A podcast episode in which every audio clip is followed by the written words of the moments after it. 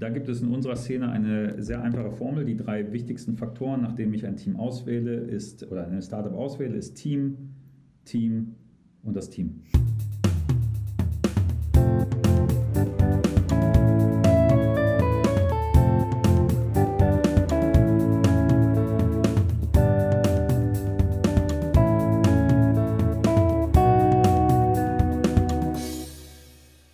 Damit hallo und herzlich willkommen zu einer weiteren Folge von Standpunkt. Mein Name ist Vera und ich freue mich sehr, euch wieder in unserem Podcast der studentischen Unternehmensberatung aus Bielefeld begrüßen zu dürfen.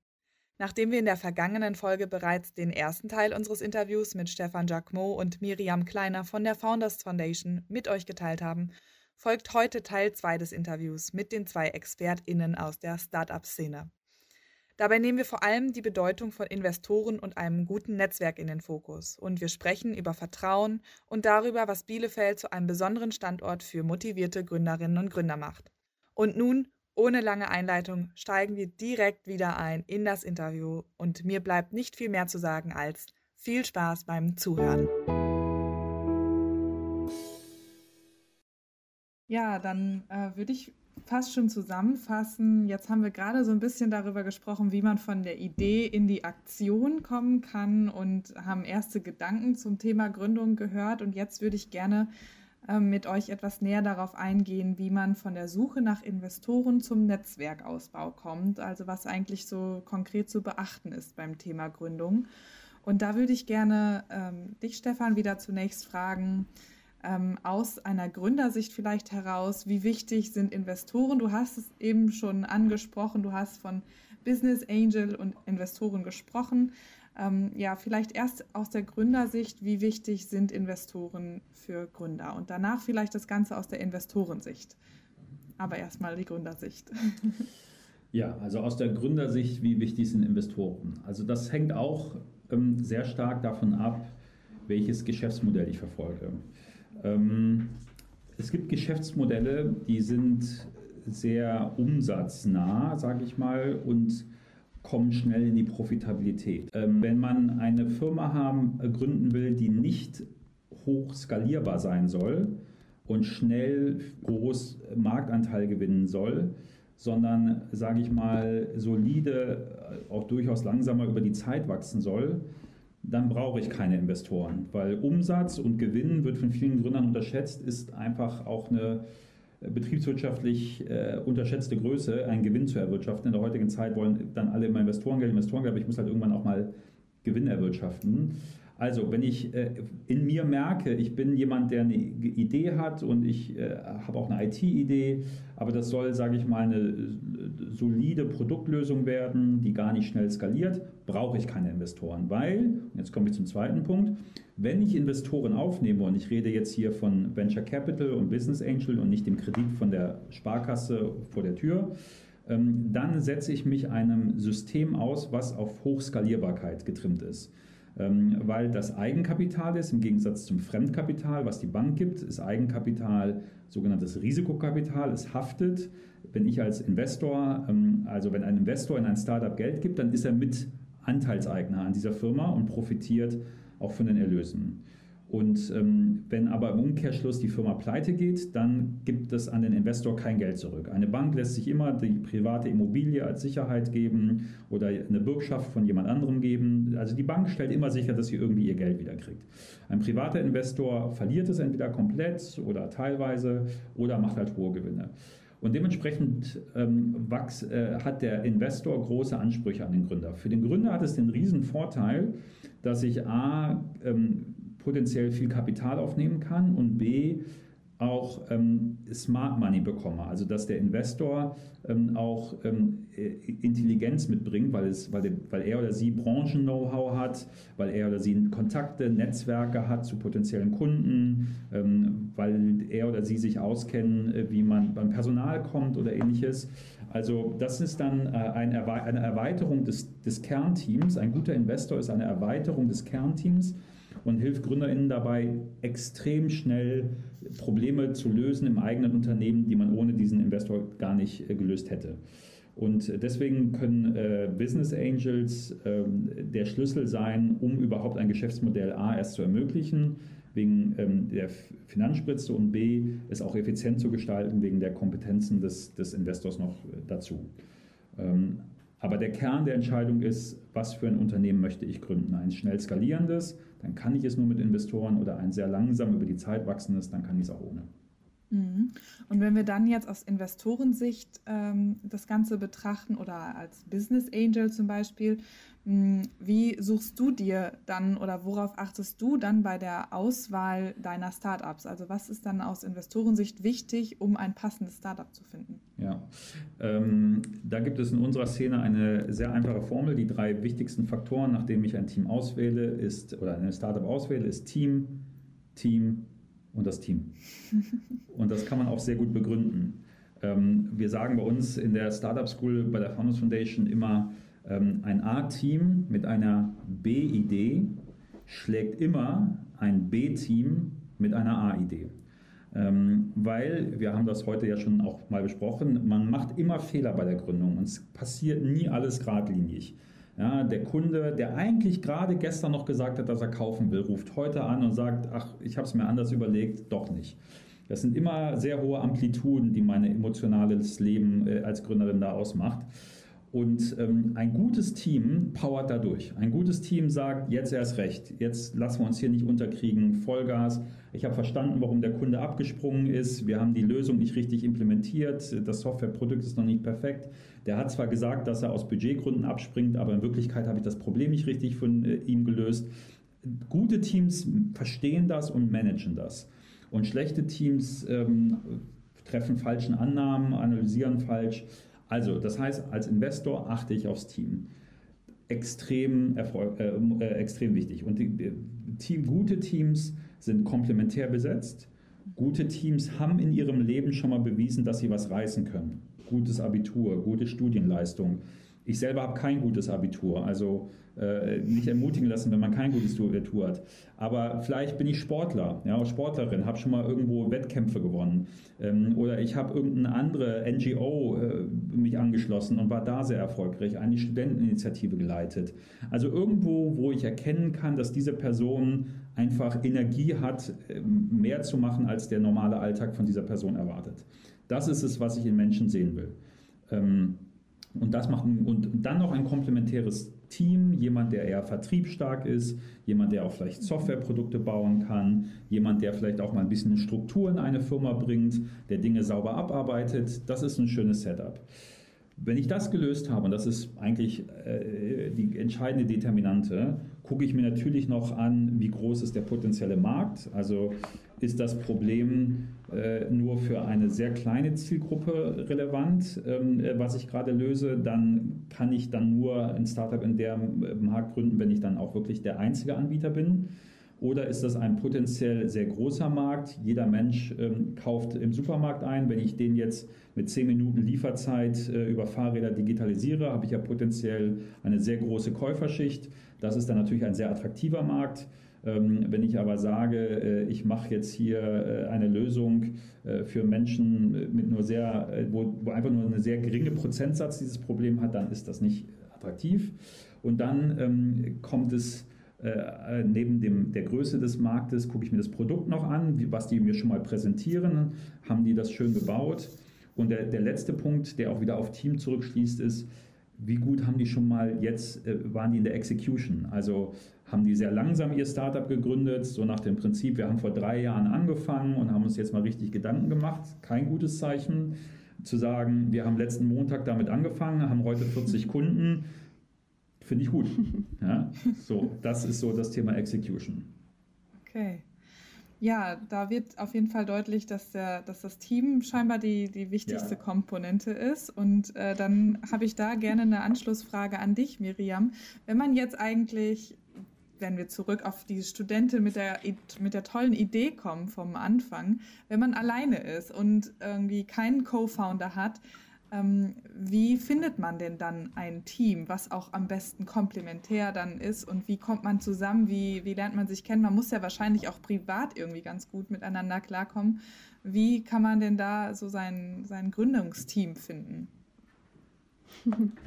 Ja, äh, sehr gute Frage. Also ich hatte ja äh, ganz zu Beginn schon mal gesagt, ich glaube, ein sehr guter Weg ist auf jeden Fall über das Thema der Gründung zu gehen. Also wenn ich im äh, ja, Bereich Food äh, gründen möchte, dann kann ich auf Food messen, keine Ahnung. Also ich kann mich ja komplett in dieses Thema einfach mal reinbegeben und gucken, wo treffe ich auf Leute, die äh, eben genauso für dieses Thema erstmal brennen wie ich. Dann kann ich natürlich genauso, also unsere äh, Startup School äh, ist halt so ein Format, wo wir genau dieses Thema bespielen und davon gibt es ja auch noch andere, also Co-Founder Matching, einfach mal äh, Events dafür zu suchen, ist glaube ich auch ein smarter Weg, weil ich da einfach auf Gleichgesinnte, die äh, sich für das Thema Gründung interessieren. Also es sind ja so diese zwei Bereiche quasi, die ich äh, ausprobieren kann für mich. Einmal mich in das äh, Thema reinzubegeben und da auf Events rumzutanzen und zu gucken, wer ist irgendwie mit mir auf einer Wellenlänge, weil klar, das ist auf jeden Fall äh, total der wichtige Punkt, was du gesagt hast, dass man auf einer persönlichen und privaten Ebene irgendwie auch miteinander klarkommen muss, weil wir haben ja gerade davon geredet, dass äh, das GründerInnen-Dasein nicht um 16 Uhr nachmittags vorbei ist. Deswegen, äh, ich verbringe halt viel Zeit mit den Menschen und da muss ich natürlich, äh, ja, die gut leiten können, sagen wir es mal so.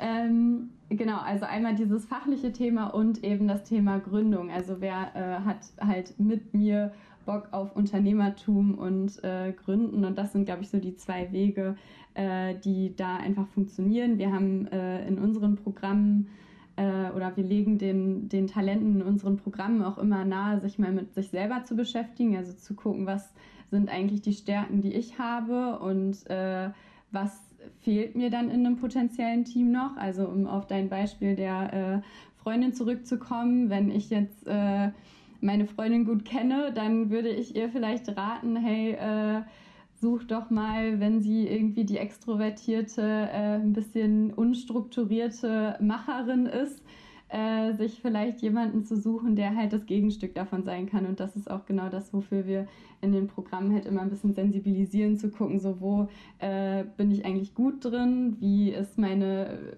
Persönlichkeit so strukturiert? Und was sind vielleicht die äh, komplementären Persönlichkeitseigenschaften, aber natürlich auch fachlichen äh, Hintergründe, die mir als Einzelperson fehlen, weil niemand kann alles Mhm. Und äh, genau, dafür sich auch nochmal ein Bewusstsein irgendwie zu schaffen und dann gezielter suchen zu können, ähm, ist, glaube ich, auch nochmal ein guter Tipp. Aber ja, genau. Und dann vielleicht auch nicht den Anspruch zu haben, alles schaffen, alles alleine schaffen zu wollen. Also ich glaube, das hattet ihr ja auch schon sehr deutlich gemacht. Alleine funktioniert das nicht so gut und dann auch nicht den Anspruch haben zu wollen, das irgendwie alleine zu machen und dann selbst reflektiert irgendwie ähm, sich Gedanken zu machen, was denn auch eine passende, ein passendes Gegenstück, äh, eine passende Ergänzung ist.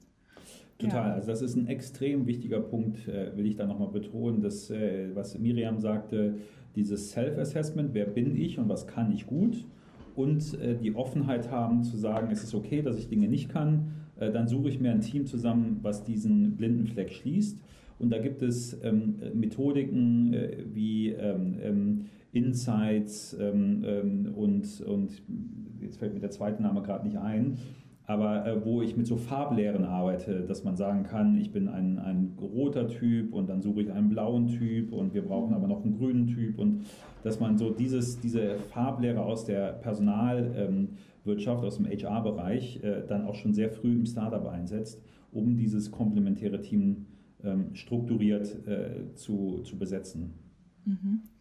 Ja, und wenn man jetzt das, den Teamgedanken noch weiter ausweitet und dann vielleicht ähm, von Netzwerk vielleicht auch schon sprechen kann oder also jetzt über, über das Team, über das eigentliche Team hinaus, welche Rolle spielt da Vertrauen? Weil Vertrauen im Team habe ich jetzt, glaube ich, auch so verstanden, ist schon ziemlich wichtig. Man muss sich auf seinen Co-Founder, Co-Founderin verlassen können, damit es irgendwie gut funktioniert, damit man sich auch noch äh, nach 16 Uhr weiter austauschen kann.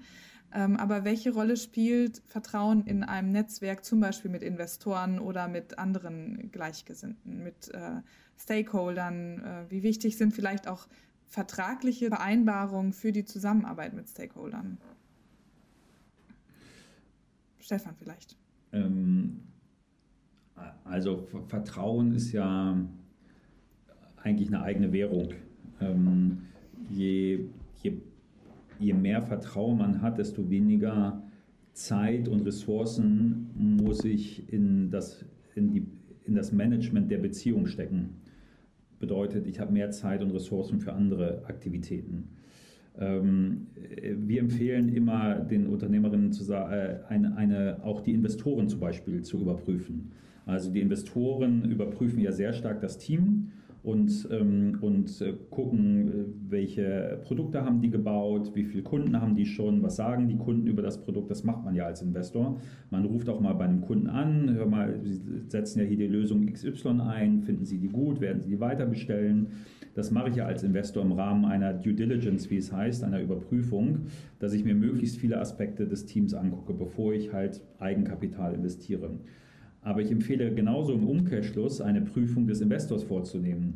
Was sagt denn das Portfoliounternehmen über ähm, äh, diesen Investor? Äh, wie arbeitet der Investor mit den Gründerteams zusammen? Ist das ein Mensch, der eher micromanagt und sich immer für den Schlausten im Raum hält? Es gibt Investoren, die sind äh, so und die sind äh, dann auch äh, schwierig zu managen. Und dass man halt davor sich Informationen einholt, damit man dann, wenn man einen Vertrag eingeht, und das ist bei Investoren und Startups immer so, man kann das nicht ohne Vertrag, der wird auch vor dem Notar unterschrieben, ähm, diesen Vertrag dann eigentlich getrost auch irgendwo beiseite legen kann, weil man sich in diesem Vertrag nur guckt, wenn die Dinge irgendwie schief laufen, ähm, aber äh, man sonst eigentlich schon ein gemeinsames Verständnis darüber hat, wie die Firma vorangetrieben soll, was die wichtigen Punkte sind, an denen man jetzt gemeinsam arbeiten will. Ähm, deswegen, ich empfehle immer äh, eher so mit dem Mindset, äh, dass die gegenüberliegende Person schon in Ordnung ist, in, in Verkaufsgespräche, in Mitarbeitergespräche, Investorengespräche reinzugehen. Es gibt allerdings schwarze Schafe und die muss man halt rausfiltern. Und das macht man am Anfang und äh, dann hat man hinterher auch keine Probleme. Ähm, aber wie gesagt, Verträge gehören zu äh, diesem Business dazu. Das ist äh, äh, zu glauben, man kann hier mit Handschlag äh, Hunderttausende von Euro an Investorensumme einsammeln oder man kann bei einem Unternehmen mit Handschlag äh, seine Software verkaufen und dass sie das dann einsetzen. Das geht nicht. Man, man braucht halt schon auch, auch diese Regeln und diese Gesetze. Ähm, aber äh, zum Beispiel, wo das Thema äh, Vertrauen eine extrem große Rolle neben dem Investor spielt, ist bei Mitarbeitern. Was du auch eben angesprochen äh, hast, Vera, wo es darum geht, glaube ich als Gründerin, dass ich das selber machen muss alles oder gebe ich viel ab? Und meine Empfehlung ist es, immer möglichst viel abzugeben. Möglichst viel äh, Eigenverantwortung im Team aufzubauen, Fehlerkultur zuzulassen. Es ist in Ordnung, wenn das jetzt mal nicht gut gelaufen ist ähm, daraus lernen diese Menschen und, und machen es beim nächsten Mal besser. Ähm, Menschen, die den Hang zu haben, zu kontrollieren und alles selber machen zu wollen, sollten vielleicht auch nicht sich selbstständig machen. Also zumindest nicht in so einem Tech-Startup-Skalierungsumfeld. Ähm, sondern sollten äh, sehr, äh, Menschen, die, das, die den Instinkt haben, anderen Leuten zu vertrauen und viel abzugeben, äh, die haben ein Gewinner-Mindset meines Erachtens äh, in diesem Tech-Startup-Umfeld. Und meiner Erfahrung nach im eigenen Portfolio in der Founders Foundation, das wird auch in der Regel nicht missbraucht. Das ist, äh, das zeugt eher, die Leute strengen sich eher noch mehr an, weil sie spüren, man vertraut ihnen und dann will man ja auch es gut machen in der Regel. Und ja, äh, cool. das ist dann schon äh, eigentlich eine, eine, gute Herangehensweise. Ja, schön. Gibt es, äh, Miriam, gibt es vielleicht äh, ja, Unterstützung die ihr vielleicht von der Founders Foundation auch anbietet, um solche Verträge dann auch zu überprüfen oder um irgendwie vertrauensbildende Maßnahmen zu machen? Ähm, magst du, hast du ein Beispiel vielleicht? Hm, also ich glaube, wir äh, als Founders Foundation sind erstmal so schon mal ein ganz guter ähm, Filter, um an Kontakte zu kommen, die äh, dann ja vertrauensvoll sind. Also ich glaube, das ist äh, irgendwie, wo du uns als Organisation gerade schon so ansprichst, auf jeden Fall ein ganz guter Weg, weil wir äh, ein Netzwerk haben, was natürlich irgendwie schon einmal vorgefiltert ist durch unser Team sozusagen. Ähm, ansonsten, was die Verträge angeht, also das klar ist natürlich auch immer Teil unserer Programme. Also ja, generell Appell, äh, sich gerne bei uns zu melden bei jeglichen Themen, die im B2B-Tech-Kontext äh, sind und äh, was genau Gründungsprozess angeht. Mhm. Ja. Ja. Wobei an der Stelle, das nur um es der Vollständigkeit zu sagen, wir sind keine Rechtsberatung. Rechtsberatung ist in Deutschland ein geschützter Begriff. Ähm, bedeutet, wir empfehlen jedem Gründerteam, sich bei Rechtsfragen an Anwälte äh, zu wenden. Wir können nur so grobe Indikatoren geben, aber auf jeden individuellen äh, Bereich äh, äh, können wir das nicht machen, weil wir keine Rechtsberatung anbieten, sondern das muss man dann wirklich mit Rechtsanwälten und Steuerberatern besprechen. Mhm, okay. Auf jeden Fall alles, was über Google hinausgeht, höre ich daraus. Ja, also wir, wir machen das ja alles schon ein bisschen länger. Das heißt, wir können schon ja. Tipps geben, aber Rechtsberatung ist in Deutschland ein geschützter Begriff und darf nur von äh, dafür zertifizierten, ausgebildeten Personal erfolgen und daran halten wir uns natürlich und deswegen ja. müssen, muss das dann auch von Anwälten erfolgen. Aber natürlich kennen wir auch, jeder Vertrag hat ja auch eine wirtschaftliche Komponente, also was bedeutet es, wenn ich jetzt so einen Vertrag unterschreibe, was für ein Produkt muss ich liefern? Und welche äh, Service-Level muss ich anbieten, das, darüber diskutieren wir natürlich, aber äh, am Ende muss das Vertragsdokument von einem äh, Rechtsanwalt oder im steuerlichen Bereich, muss die äh, Beratung dann vom Steuerberater erfolgen. Mhm. Ja, aber so ein Austausch hilft ja manch oder hilft häufig, mir zumindest hilft Austausch immer sehr, um überhaupt zu wissen, worauf muss man achten, was ist wichtig, wo, was genau. muss überhaupt da drin stehen. Das machen wir auch. Ja. Ne? Ja, also schön. Wir erklären die Zusammenhänge von Paragraphen auch in Verträgen, sagen, warum gibt es diesen äh, Paragraph, was bedeutet der, aber wie der genau dann ausgestaltet ist, das macht dann genau der Anwalt. Ja. Die Anwältin. Okay, kommen wir zu ja, fast unserem letzten Thema so ungefähr oder Themenabschnitt. Mich würde noch mal jetzt so am Ende hin interessieren, wie es in der Pandemie jetzt zum Beispiel aussieht. Also hat sich zum Beispiel der Branchenfokus geändert. Ähm, jetzt haben wir schon viel über Tech-Startups und Digitalisierung gesprochen. Habt ihr da eine Veränderung festgestellt? Miriam vielleicht. Hast du mit deinen Gründerinnen und Gründern, du hast gesagt, du bist First Contact, ähm, für viele auch. Hast du da schon Unterschiede gemerkt? Mhm. Also schwierig zu sagen, ob ich jetzt genau Unterschiede äh, feststellen konnte. Ich glaube aber generell, dass die, äh, die Corona-Krise gerade für diesen Bereich äh, ja, digital, digitale Geschäftsmodelle auf jeden Fall auch eine Chance war. Also ähm, die, diese Situation, in der wir jetzt gerade irgendwie alle sind, hat ja viel mit unserem ähm, Alltag, mit unserem beruflichen, aber auch privaten Alltag gemacht und halt viel insofern verändert, als dass wir uns alle irgendwie in digitalen Kanälen nur noch äh, herumtreiben gefühlt. Und äh, das bringt natürlich viele neue Geschäftsmodelle, neue Produkte und so ins Spiel. Also ich glaube, wir haben alle diese, äh, diesen, diesen Boom von Zoom und äh, wir gerade jetzt hier bei Teams äh, erfahren und beobachten können. Und das ist natürlich auch in anderen Bereichen irgendwie der Fall. Also das sind jetzt nur so die großen Player, aber so im, äh, also wir haben gerade ein ja, E-Commerce-Team bei uns, was ja zum Beispiel ein Bereich ist, der jetzt gerade durch die, äh, durch die Krise und dass wir alle nicht mehr in die Geschäfte vor der Nase laufen, lau laufen können. Und ähm, deswegen, ich glaube auf jeden Fall, dass das so für diesen Tech-Fokus, äh, wo wir uns ja viel bewegen, ähm, was verändert hat in dem Sinne, dass da einfach nochmal neue Möglichkeiten entstanden sind. Und äh, genau, in unserer Arbeit so hat sich äh, halt insofern was verändert, als dass wir jetzt einfach komplett digital irgendwie unterwegs sind. Ähm, genau, aber das so zu meinen Beobachtungen. Mhm. Und dann ist die Lähmung vielleicht, also man hätte ja auch denken können, dass die Pandemie erstmal dafür gesorgt hat, dass die Leute eher gelähmt sind und gar nicht wissen, wie sie jetzt so damit umgehen sollen. Aber das ist dann wahrscheinlich schnell in eine Motivation und Antriebskraft reingegangen, um mit Kreativität vielleicht neue Lösungen dann für die aktuellen Probleme zu entwickeln. Wenn ich das Problem noch wieder aufgreife. Ja, nein, also absolut. Ich meine, die Startup-Szene war, glaube ich, im, Frühjahr 2020 äh, sehr zurückhaltend. Mhm. Äh, man hat analysiert, äh, was die Krise für die eigenen Geschäftsmodelle bedeuten und welche potenziellen neuen Geschäftsmodelle entstehen. Ich, die, meiner Wahrnehmung nach hat dieser Zustand aber nur sehr kurz angehalten. Ähm, wenn man jetzt anguckt in den letzten Monaten, welche Finanzierungsrunden in Deutschland stattfinden, ähm, wie viel auch neue Fonds äh, sich gründen, äh, welches Volumen pro Investment getätigt wird, habe ich das Gefühl, ist, ist gerade dieser digitale Transformationsmarkt Tech-Startups erlebt einen unglaublichen Boom. digitale Geschäftsmodelle werden unglaublich gerade gepusht. Ähm, es ist einfach eine sehr gute Zeit, jetzt eine Firma zu gründen. deswegen go for it. Schöne, ein, fast ein schönes Abschlusswort. Ja, aber so, da sind wir noch nicht. nee.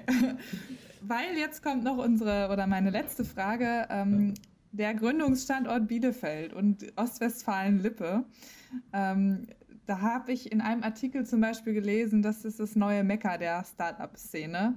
Und ähm, ja, da würde mich interessieren, was hat Bielefeld, was Berlin oder München zum Beispiel nicht hat?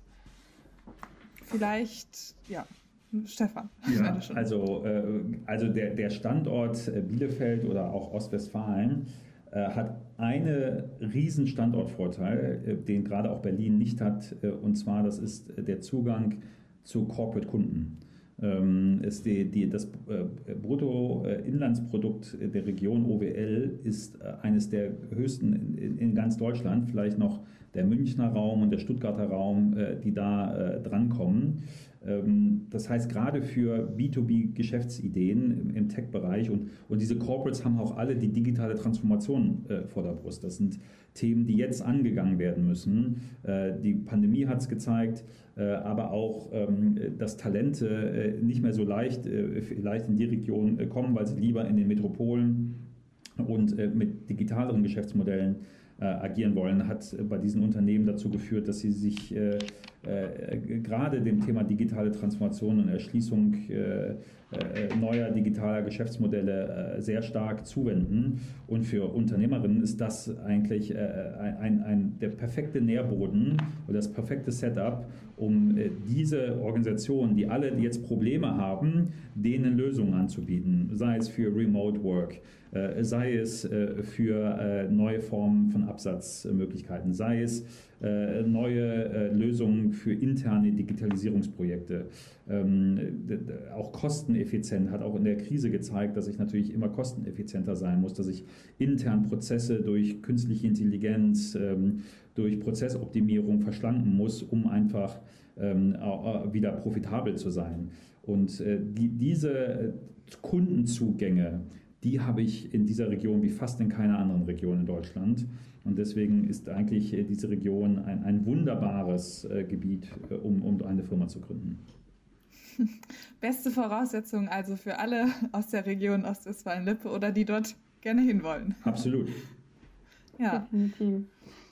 Dann ähm, kommen wir zur letzten Frage, jetzt wirklich zur letzten Frage an euch beide. Was macht denn die Founders Foundation, die ja jetzt in Bielefeld sitzt und damit ja auch praktisch am, am Nil-Delta praktisch? ähm, was macht sie so besonders und warum sollten Gründerinnen und Gründer zu euch kommen? Miriam, vielleicht magst du anfangen und Stefan ergänzt dann. Ja, sehr gerne. Ähm, genau, ich glaube, was uns ausmacht, ist erstmal ähm, der Fokus. Wir haben es jetzt schon ein paar Mal äh, gesagt, aber wir kennen uns halt einfach sehr gut aus mit B2B-Tech-Gründungen und ähm, ich glaube, jeder hier in der Region, der äh, in diesem Bereich gründen möchte, sollte sich irgendwie bei, bei uns melden und mit uns in Kontakt treten, weil da haben wir einfach die äh, Experten bei uns im Haus. Und ähm, ansonsten die Besonderheit bei uns ist einfach, dass wir so entlang des Startup Lifecycles äh, unsere Programme strukturiert haben. Das heißt, von äh, ich bin Einzeltalent, habe Lust zu gründen, noch kein Team und vielleicht sogar noch nicht mal eine Idee, bis hin zu dem Team, was äh, einfach ja, die Skalierung gerade vor sich hat. Und dann auch ähm, Executive Education für ausgewachsene Startups, die ähm, ihre Führungskräfte nochmal richtig äh, ja, schulen möchten, jetzt auch wirklich Führungskräfte zu sein und nicht mehr die äh, Gründer, GründerInnen, die mit einem ähm, Zwei-Mann-Team startet. Äh, bieten wir halt alles an oder, oder unterstützen wir in allen äh, Phasen eines Startups und das ist, glaube ich, das, was uns so auf der, ähm, ja, auf der zweiten Seite, anderen Seite noch auszeichnet. Und äh, genau. Stefan, gerne, äh, ergänz mich gerne. Dem ist eigentlich äh, nichts hinzuzufügen. Also äh, wie Miriam das schon sagte, äh, Gründung ist ein, ähm, ist ein sehr risikoreiches Unternehmen, in Anführungsstrichen risikoreich, es droht das Scheitern.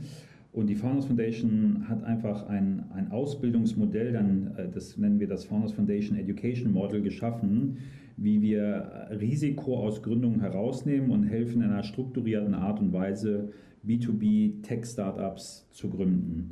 Und, und dieses Education Model ist etwas, denke ich, was die Founders Foundation auszeichnet, entlang de, des Lifecycles eines Startups hier das richtige Ausbildungsangebot in Anführungsstrichen äh, dann anzubieten.